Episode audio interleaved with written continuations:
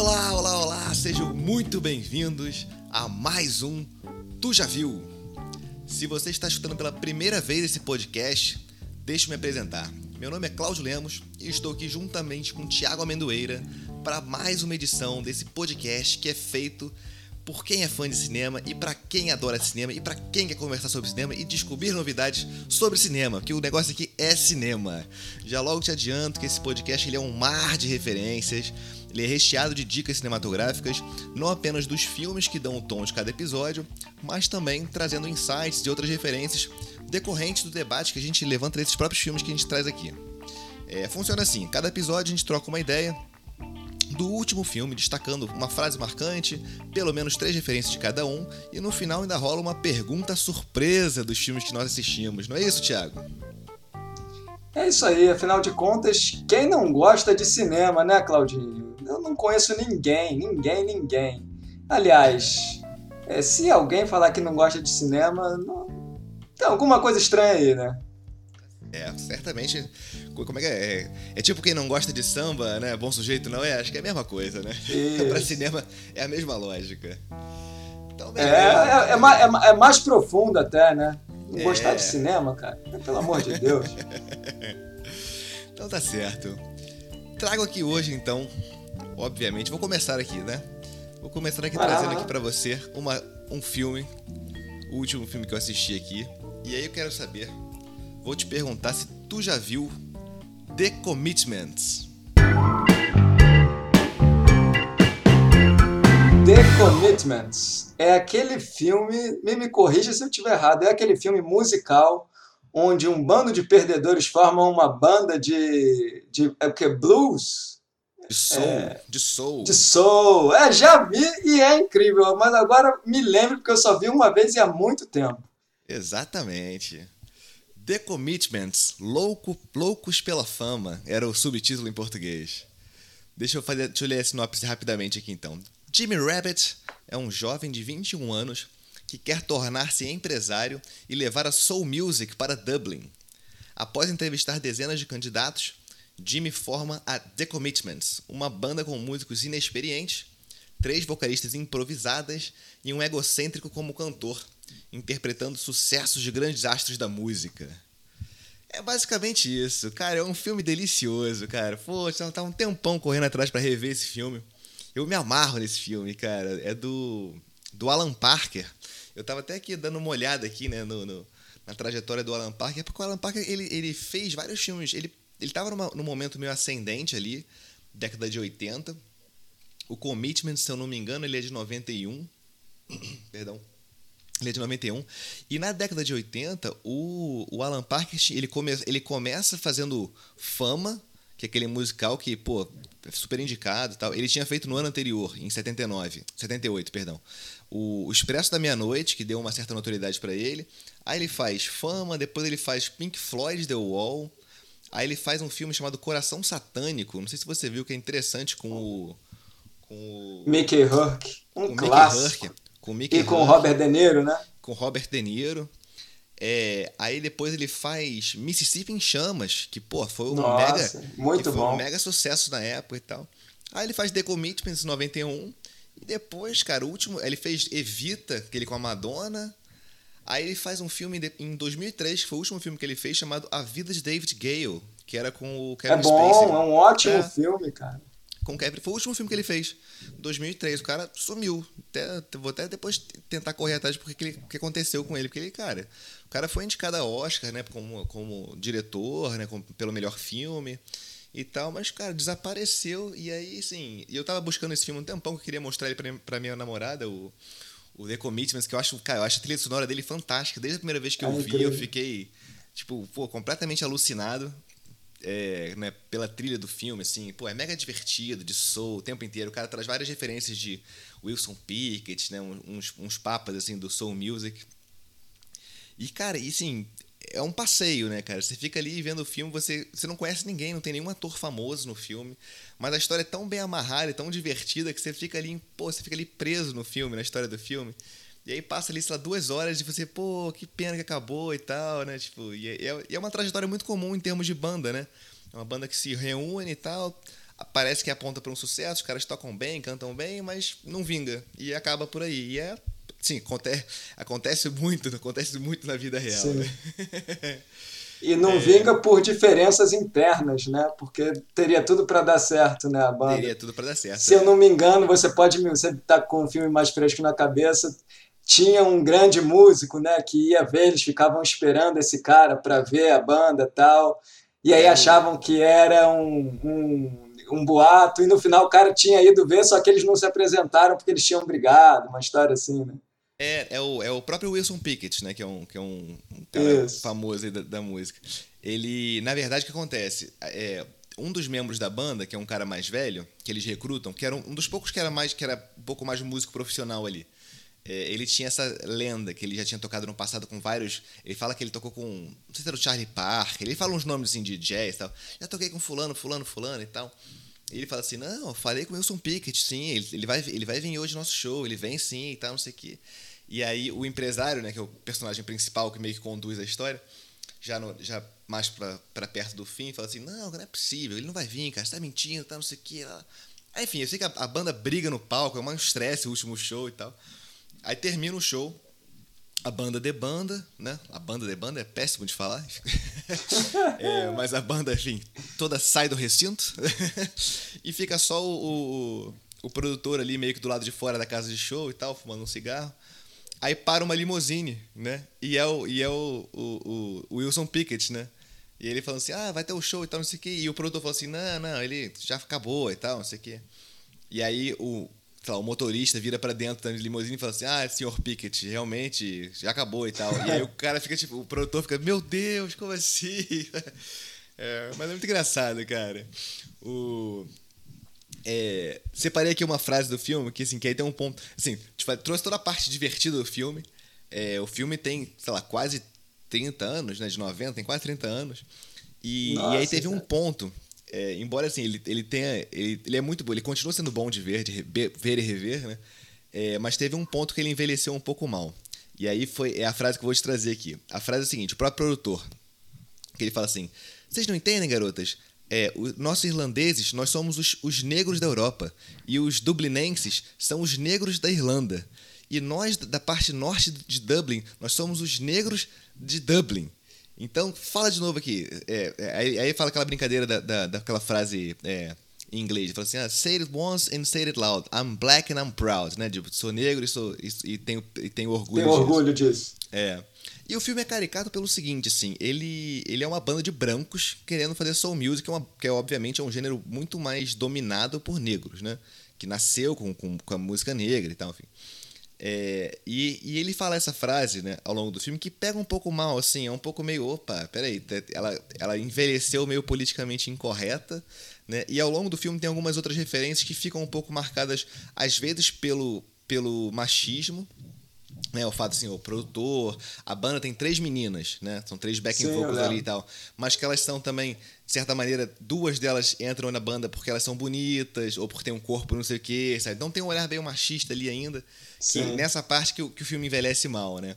E tem esse lance dele, deles ficarem. Eles, obviamente, que eles brincam com isso o tempo inteiro, deles serem brancos e querem fazer música negra, né? É, mas em alguns pontos, a maneira como eles soltam isso fica um pouco meio, tipo. É, pros dias de hoje é um pouco equivocado, sabe? O tom. Mas o filme é divertido, cara. O filme é divertido se você. Se você conseguir abstrair essas duas.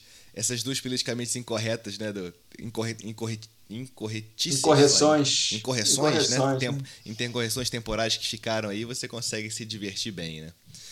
É, e aí, enfim, cara, e vendo esse filme, eu me lembrei de outros três filmes, né? Outros três referências que eu trago aqui. Um é Quase Famosos, que depois que eu vi esse filme fiquei muito querendo Sim. rever.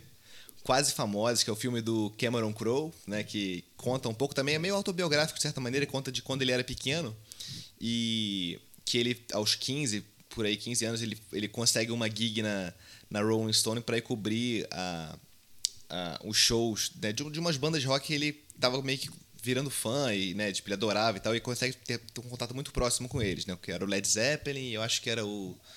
Não era o Jethro Tull, não, esqueci agora o nome dele, Jefferson Airplane, talvez. E aí ele mistura e cria uma nova banda fictícia nesse filme que é o Quase Famosos. Inclusive eu vou acabar separando para rever aqui, para poder pra gente conversar sobre ele depois, em algum outro, em algum outro episódio aqui. É, antes de eu continuar aqui, deixa eu só pegar um, um atalho aqui, uma parte. Tem um, eu, outro dia li uma matéria sobre o Quase Famosos com, com o ator que fez o, o, personagem principal, né? Que ele era um desconhecido, ele fez aquele personagem é, e depois deu uma sumida, uma, uma, matéria longa e tal. Achei bem divertido, assim, o cara contando, né? Tipo, porque o momento dele, pessoal, do ator, foi muito parecido com o do personagem. Por isso que o Cameron Crowe uhum. separou esse moleque para fazer o filme. É, e, e, além disso, o outro ponto, assim, eu não quero mudar muito o foco aqui não, mas o que eu me lembrei, porque, porque que eu vi esse, essa, essa entrevista quase famosa, na verdade foi a partir de um, de, um, de um programa que eu descobri que estão fazendo lá fora, que eu achei muito legal, eu quero até é, pegar para ver mais episódios, que é um, um programa chamado Reunited Aparted, né, que é tipo é, reunindo pessoas que foram separadas, que é um cara que tá fazendo e aí ele reúne elencos de filmes clássicos que a gente viu depois de anos. Então ele já fez uma reunião dos Goonies, ele fez uma reunião essa semana do Cortina Vira Doidado, botou o Matthew Broderick junto com o com o cara que fazia o Cameron, aquele melhor amigo dele, né? Cara, achei muito maneiro a ideia, assim. Falei, pô, tá aí, uma parada que podia ser maneira de, de, de de, de, dar uns insights, né? Pô, podiam fazer um do, do Commitments pra gente ver como é que tá essa galera hoje. Fiquei curioso para saber. É, aí seguindo aqui nas referências, a outra referência que eu pensei que, né, vendo do Commitments, que me surgiu na hora, de, de cara, assim, muito forte, foi um filme chamado é, This is Spinal Tap. Que eu não sei se você viu. É, eu não vi, eu sei que filme é esse, mas conta aí desse filme. O Spinal Tap ele é, um, é, um, é um gênero chamado mockumentary, né, que é um, é um documentário falso, né? Que, se eu não me engano, foi dirigido, dirigido pelo Rob Reiner. E, e, ele cria essa banda fictícia, que é o Spinal Tap, e segue os caras na, na linha documentária. Então, os cara, o Spinal Tap, eles têm uma pegada meio. Acho que era meio Motley Crue, aquelas bandas meio glam, né, nos anos uhum. 80 ali. E aí, e aí os, os, os personagens do Spinal Tap, né, os, os, músicos, né, os músicos fictícios, são daqueles típicos músicos. Arruma confusão no hotel, faz quebra-quebra, aí tem garotas, que não sei o quê, e os caras são meio geniosos no palco e tal, fazem um puta sucesso, mas depois brigam internamente e a banda acaba, entendeu? E, é uma zoeira toda sobre esse universo da música, né, esse tipo de coisa que é muito do que é o, o, próprio The Commitments, né? O Commitments é muito sobre isso, né? Tipo, vamos tentar form... vamos tentar fabricar uma banda, mas que acaba que a própria química interna da banda faz ela se destruir. É... E o terceiro filme que eu lembrei é um filme outro, outro filme sobre música também que eu achei muito legal, que é o Billy Elliot, que é de 2001 já. O Billy Elliot é sobre a história de um, de um menino na Inglaterra que ele tinha vontade de ser bailarino e o pai dele não aceita muito bem isso e tal, não sei o quê. Era uma, ele é ambientado na, na, na Inglaterra naqueles anos Thatcher, se não me engano, que estava cheio de depressão é. econômica é. e tal. Mas eu, eu me lembrei dele mais pela trilha sonora, porque eu lembro que foi um filme que, pô, Billy Elliot tinha uma trilha sonora que era ótima, você viu o filme, você saía assim, tipo, meio que apaixonado, falava assim, cara, que trilha boa, quero, tipo, quero consumir, quero levar isso para casa, né, tipo, eu acho que o, o Billy Elliot, o The Commitments, o Buena Vista, são esses tipos de filme que você termina o filme e fala assim, cara, eu preciso dessa trilha sonora pra minha vida, né, que, tipo, cara, quero escutar essas músicas mais vezes, assim, é muito bom, é esse tipo de filme, assim, então, tá aí, deixo a recomendação, se você tiver como rever The Commitments Loucos pela Fama. Vale super a pena ver e rever, que é muito, muito divertido. É filmaço, filmaço. Muito gostoso mesmo o filme. E, cara, eu acho que foi a trilha sonora, talvez, assim, mais comum no, nos carros dos meus amigos, assim. Era The Commitments e Pulp Fiction. Todo mundo tinha esses dois CDs, assim, numa época. É muito bom, né? Muito bom. É, o Commitments, cara. Eu ia falar dessa frase do, do nós somos os negros da, da Europa, não sei o quê. Eu lembrava bem disso, assim. É, foi, foi bom você ter feito esse highlight aí, porque é, eu acho que hoje a gente vê isso com outros olhos. Se eu não me engano, no filme o que ele queria dizer, porque perguntaram para ele, vem cá, você vai fazer uma banda de soul só com brancos? Aí ele, não, cara, a gente é, a gente sofre aqui, porque a gente é a minoria da minoria da minoria, a gente é excluído, na verdade, né? Eu acho que é assim que ele justifica, né? É. Mas eu me lembro muito de duas cenas que eu adorava do filme. A primeira, que é a mais clássica, que é a cena do auditioning, né? Que as pessoas vão na casa dele para tentar entrar na banda, assim. É super engraçada a cena, né? São várias figuras e tal. E o jeito que eles escolhem também é um jeito meio bizarro. E a outra cena que eu lembro muito é ele se auto-entrevistando na cama. Eu gostava muito daquilo. Ele fazia entrevistas de rádio com ele, como se, como se ele fosse famoso, né? Isso no começo do filme, né? Antes dele montar a banda, ele se entrevistando, né? Ele faz, é, ele faz algumas vezes no filme. É, ele, ele é, faz uma na banheira também, faz essa na cama, assim. É uma brincadeira dele, é. recorrente do filme, assim, né? Que vai dando prosseguimento no roteiro ali. É legal. É, ele falava assim: e aí, Tiago, como é que você vê a situação da, da música irlandesa no cenário mundial do, do soul? Aí ele começava a responder, o cara era super é. divertido, né? Esse é. ator era incrível, cara. E ele, é. ele era verborrágico, né? Ele fala pra cacete, sim, né? Sim, sim, E com aquele sotaque, né? Cara, era sotaque. delicioso. Exatamente. Era cara, muito, muito bom. bom. Muito bom. E a trilha, né? A trilha realmente, cara, é Pô, é incrível. Aquela Mustang, Mustang Sally, incrível. Tudo era incrível, é. né? É, um filmaço mesmo, assim. E é estranho, Nossa. né? Porque o Alan Parker era. Cara, ele deve, ele deve ter ranço de Hollywood, esse cara. Porque ele é um ótimo diretor, né? Os filmes dele eram muito bons, né? Ele Não, deve ser esse cara aceitos, que. Né? Eram é... bem aceitos, bem falados pela crítica. Que eu tava. Quando eu peguei aqui a. a a trajetória aqui, né, da obra aqui dele, né? Eu, por exemplo, eu achei que é um filme que eu não vi, ou se eu vi, ou, ou vi, mas acho que eu não vi, na verdade, chamado Birdie. Asas da Liberdade, que eu lembro. Pô, filmaço. Eu, lembro, eu lembro do sucesso do filme. Eu não lembro se eu vi o filme, mas eu lembro do sucesso do filme e tal, não sei o que. Eu falei, cara, tipo, e foram vários, assim. O cara fez, sei lá, teve uma década muito prolífica ali e depois, tipo, né, deu uma. Deu uma pois é. minguada, é. assim. Acho que ganhou dinheiro, ficou onde em casa. Onde anda, né? Por onde, onde anda? anda Alan Parker, né, cara? É. Temos que resgatá-lo, temos que é. resgatá-lo. Fiquei curioso. Mas então, eu preciso te fazer a pergunta, pergunta maldita, capciosa, que vai te botar é, numa verdadeira saia justa. Vamos lá. E se The Commitments fosse um vilão, que vilão ele seria?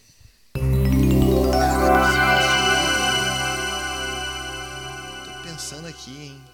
Difícil essa, né? Ele seria um vilão? Pior é que eu não vou saber um nome.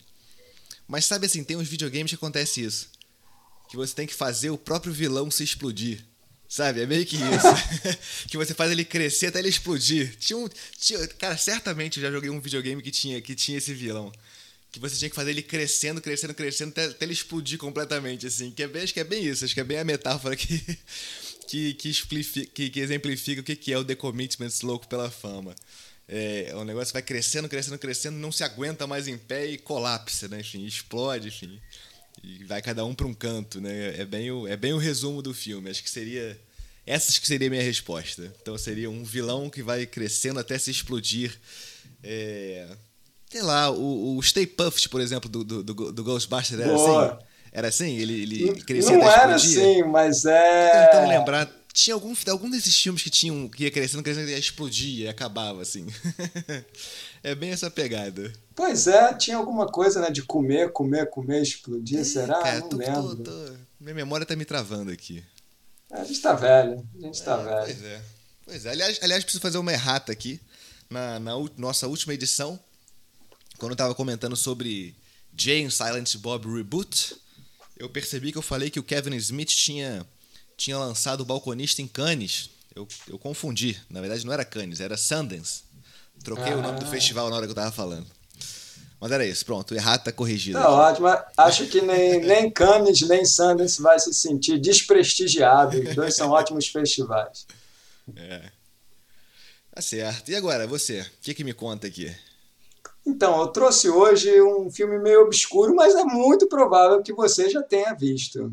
Eu te conheço, então te pergunto: Vivendo no abandono, Living in Oblivion, tu já viu?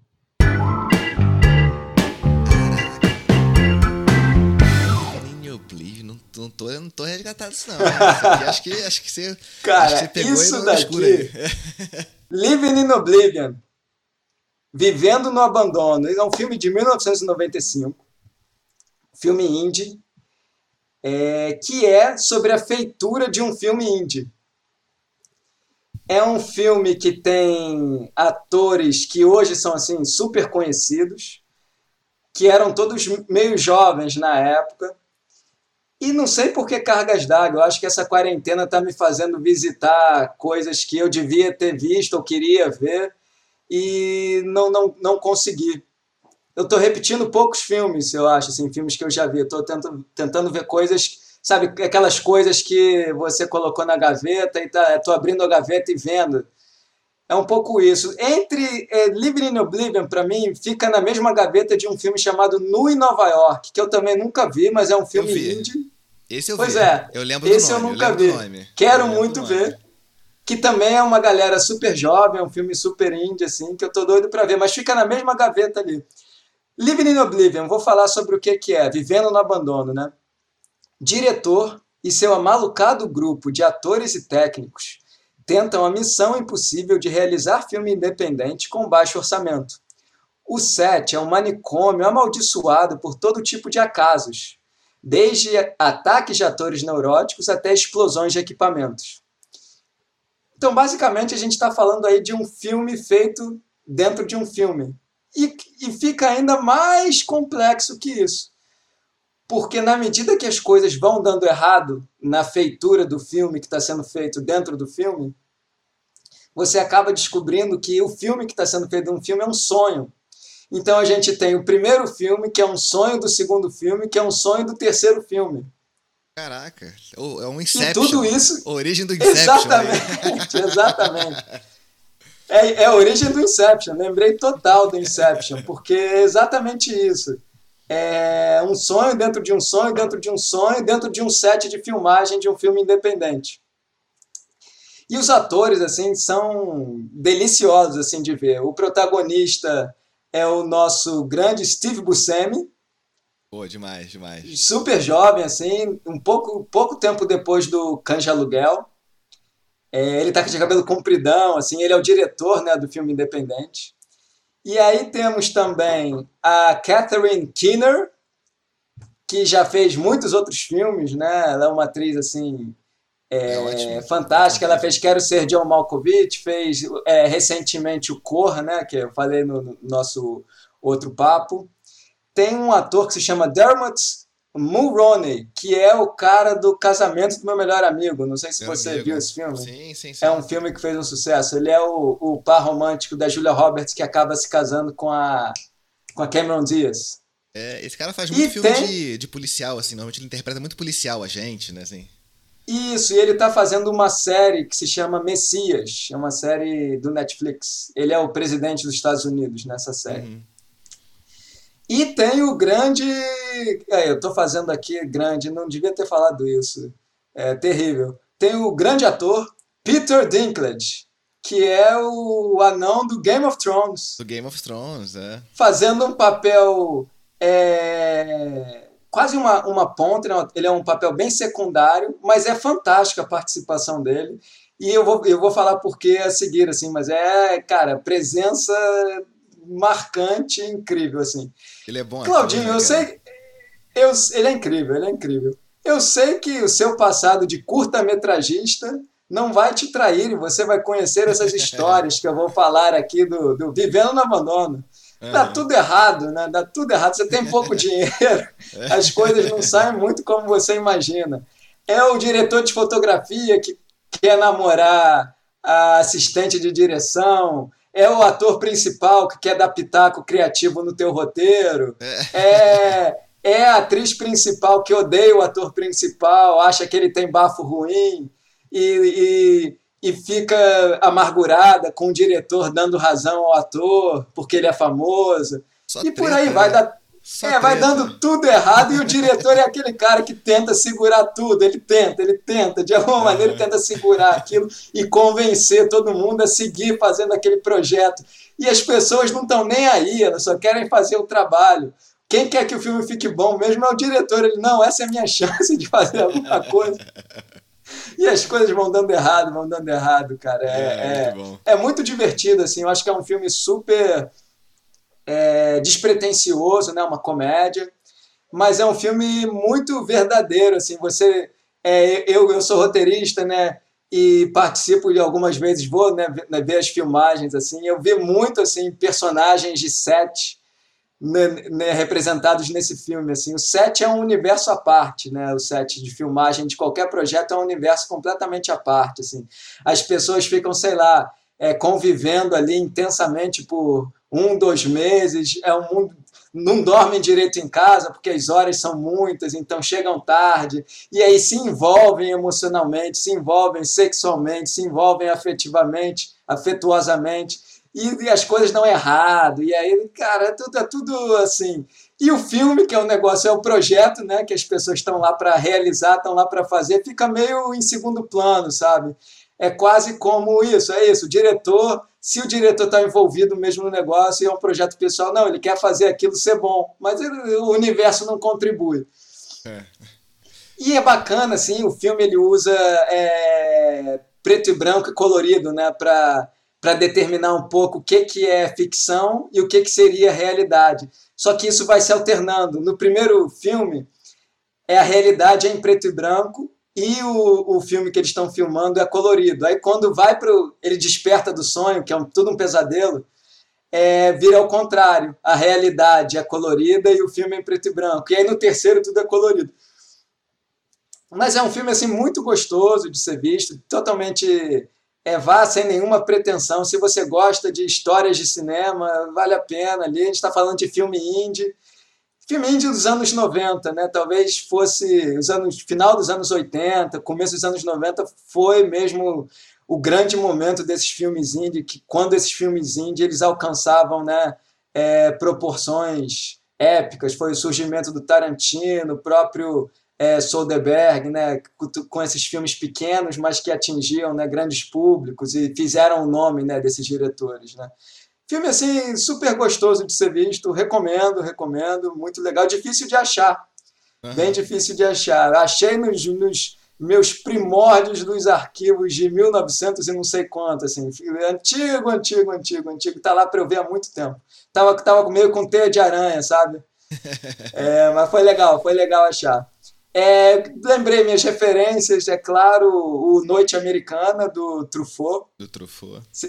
Você viu esse filme norte-americano? Vi, tem, pô, vi, já tem, deve ter pelo menos uns 20 anos aí, mas é muito bom. É, é sobre, é sobre um set de filmagem, né? É isso, é um filme sobre um filme, né? O Truffaut, ele se dirige, né? Ele também é um ator, ele é o diretor do filme que está sendo filmado lá.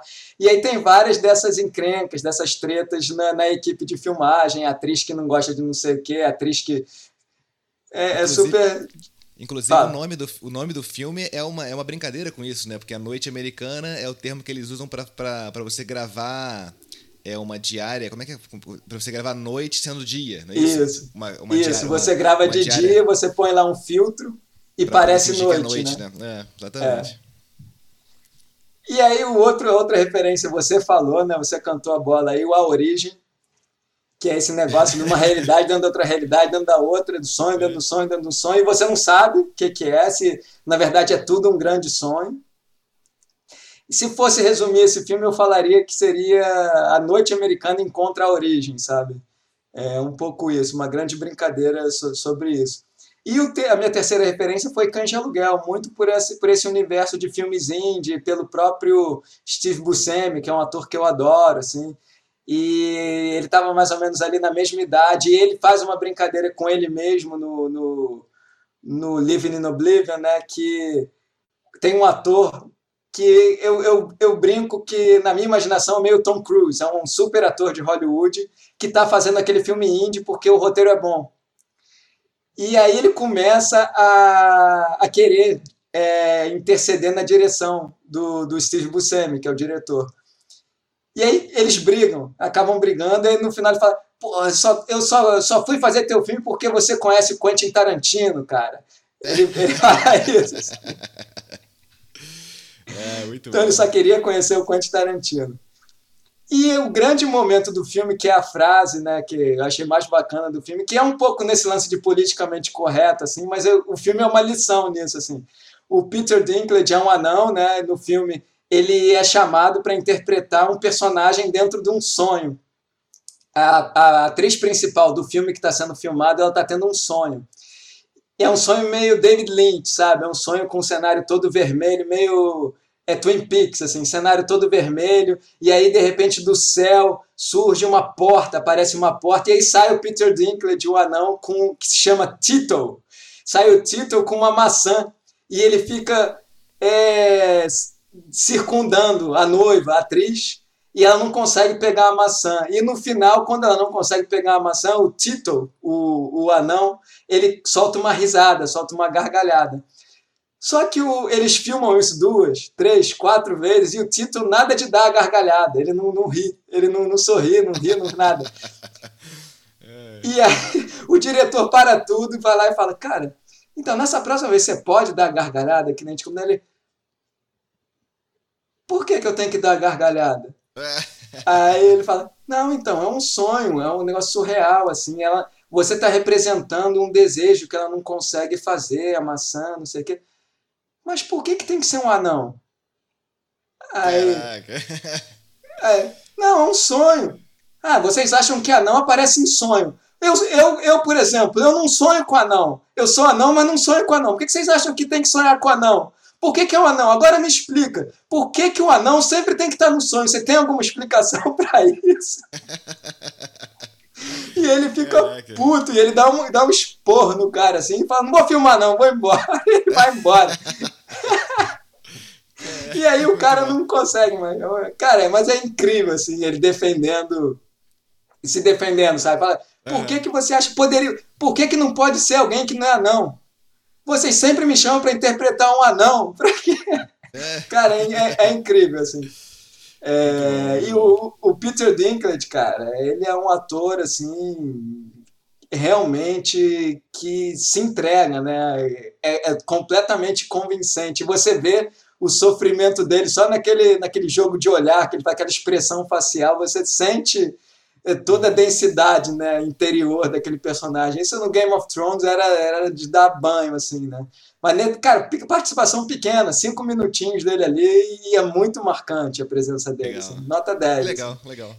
É bom Faz o filme brilhar. Que é difícil lembrar os filmes que ele fez também, né? Tipo, ele não. Ele, ele obviamente, ele já tinha feito alguns filmes antes do, do Game of Thrones, mas o Game of Thrones jogou ele num outro patamar, realmente, é. né? de, de, de fã é, e ele, tal, né? Ele virou uma estrela, né, cara? É. é realmente é alguém assim que merece ser acompanhado, né? Um grandíssimo Maneiro. ator, né?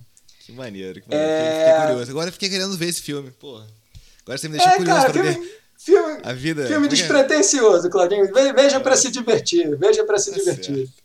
Tá, tá certo. E agora, agora eu quero saber o seguinte: agora que você já fez essa defesa aí feliz sobre vivendo no abandono, quero saber o seguinte: vamos à nossa pergunta aqui, capciosa. E se vivendo no abandono fosse um vilão? Que vilão seria esse? Isso é, é cruel essa pergunta. Mas eu vou te responder com. Eu acho que por causa do, do, do lance do, do, do, aspecto de filme indie, é, do, do Vivendo no Abandono, né? Eu vou te responder com a talvez a pior resposta possível. É um vilão da vida real. É, seria o Harvey Weinstein Caraca. o ex-dono da Miramax, que era o cara que produzia todos esses filmes, muito provavelmente em troca de favores sexuais das atrizes que, que faziam, né? Um negócio terrível. Mas é. Cara, cinema, cinema. E eu acho que eu, eu dou razão pro Alan Parker, cara. Cinema é um universo cruel, né, cara? E tá todo mundo querendo comer é, o rabo do outro, assim, negócio difícil. É, mas eu só te respondo isso porque foi a primeira resposta que me passou pela cabeça e vale a pena fazer a crítica. Entendi, e, entendi. Não sei se você já leu aquele livro.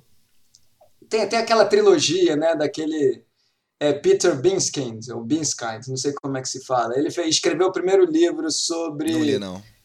É, aquela era da contracultura, né, dos, dos diretores que assumiram o cinema de autor nos Estados Unidos, né, eles tiraram dos produtores, é, digamos assim, o, o, lugar no topo da hierarquia de Hollywood, e aí eu estou falando do, do Coppola, do Scorsese, dessa galera lá nos anos 70, o próprio Spielberg, né, ele escreveu um livro sobre isso que é incrível, que mais tarde, em outro episódio, eu trago o título do livro, mas vale muito a pena ler. E o segundo livro da trilogia dele é exatamente sobre esses anos indie, sabe?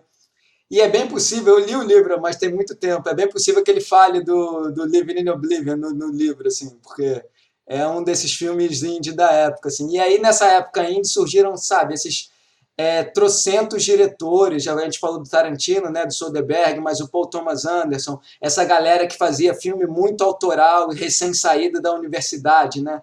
É uma sim, galera sim. que fazia os primeiros filmes muito baratos, né? E filmes que queriam dizer alguma coisa, assim. Super o Soderbergh né? era o, super criativos, é aquele sexo, mentiras e videotape, né?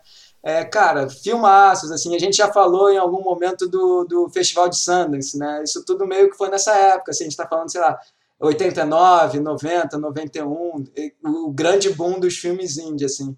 Hoje em dia é mais difícil, né, ter, ter filme assim, não sei. Eu não sei se é por causa do boom da televisão ou se ficou muito caro, eu não sei o que, que é. Tem menos desses filmes, assim, né. É, o cinema está mudando muito, né? Tem essa questão dos blockbusters, né? Tem um tipo de filme que não é mais feito, né? Que eu acho que não são nem os indie, tá? Os indie eu acho que ainda são feitos mas filmes dramas adultos, sérios, são muito mais raros hoje, né? Que são filmes um pouco mais caros, sei lá, você está falando de um filme de orçamento mediano, um David Fincher, por exemplo, não consegue mais fazer filme, porque os estúdios só vão botar grana em filmaço, tipo Vingadores, é, Guerra nas Estrelas, filmes que vão dar muito retorno, e essa galera aí que fazia esses filmes com um orçamento ainda alto, mas bem menor que esses filmes, ficam sem lugar, sabe? O próprio Kubrick talvez não tivesse mais espaço hoje. Uma loucura, sabe? É. É, mas a gente está falando dos indie, né? Não tem mais muito isso hoje. Assim. A gente vê um ou outro, mas é, é pouco. Não sei, não sei porquê. Mudou, mas é isso, cara. Eu apelei, eu apelei pro meu vilão da vida real, Harvey Weinstein. Uhum. Mas é, é o cara que vale a pena criticar, então vamos, vamos fingir que tá tudo bem.